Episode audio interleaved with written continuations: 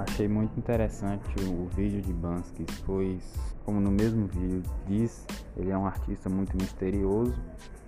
E aí é por isso que as pessoas gostam tanto e quer sempre procurar saber mais sobre ele. E suas obras também são muito interessantes. E por incrível que pareça, ninguém nunca ouviu. E é sinceramente impressionante.